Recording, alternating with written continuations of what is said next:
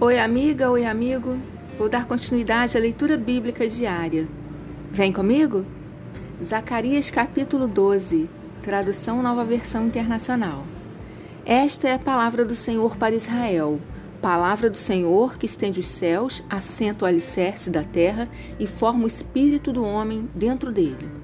Farei de Jerusalém uma taça que embriague todos os povos ao seu redor, que estarão no cerco contra Judá e Jerusalém.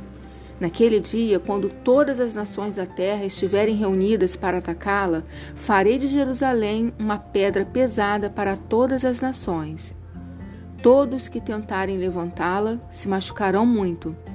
Naquele dia deixarei todos os cavalos em pânico e os seus cavaleiros loucos, diz o Senhor.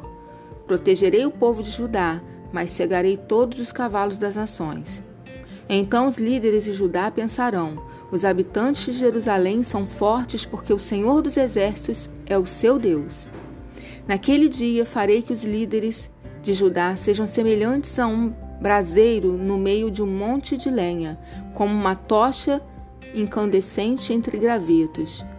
Eles consumirão à direita e à esquerda todos os povos ao redor, mas Jerusalém permanecerá intacta em seu lugar.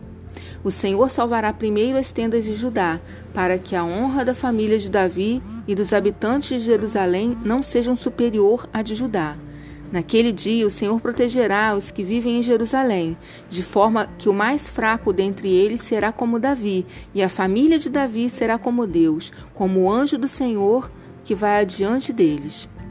Naquele dia procurarei destruir todas as nações que atacarem Jerusalém, e derramarei sobre a família de Davi e sobre os habitantes de Jerusalém um espírito de ação de graças e de súplicas.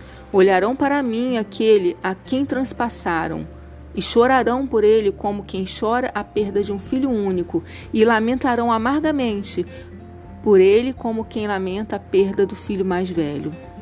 Naquele dia Muitos chorarão em Jerusalém, como os que choraram em Haddad, Rimon no vale de Megido.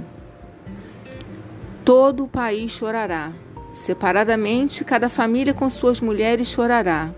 A família de Davi com suas mulheres, a família de Natã com suas mulheres, a família de Levi com suas mulheres, a família de Simei com suas mulheres e todas as demais famílias com suas mulheres.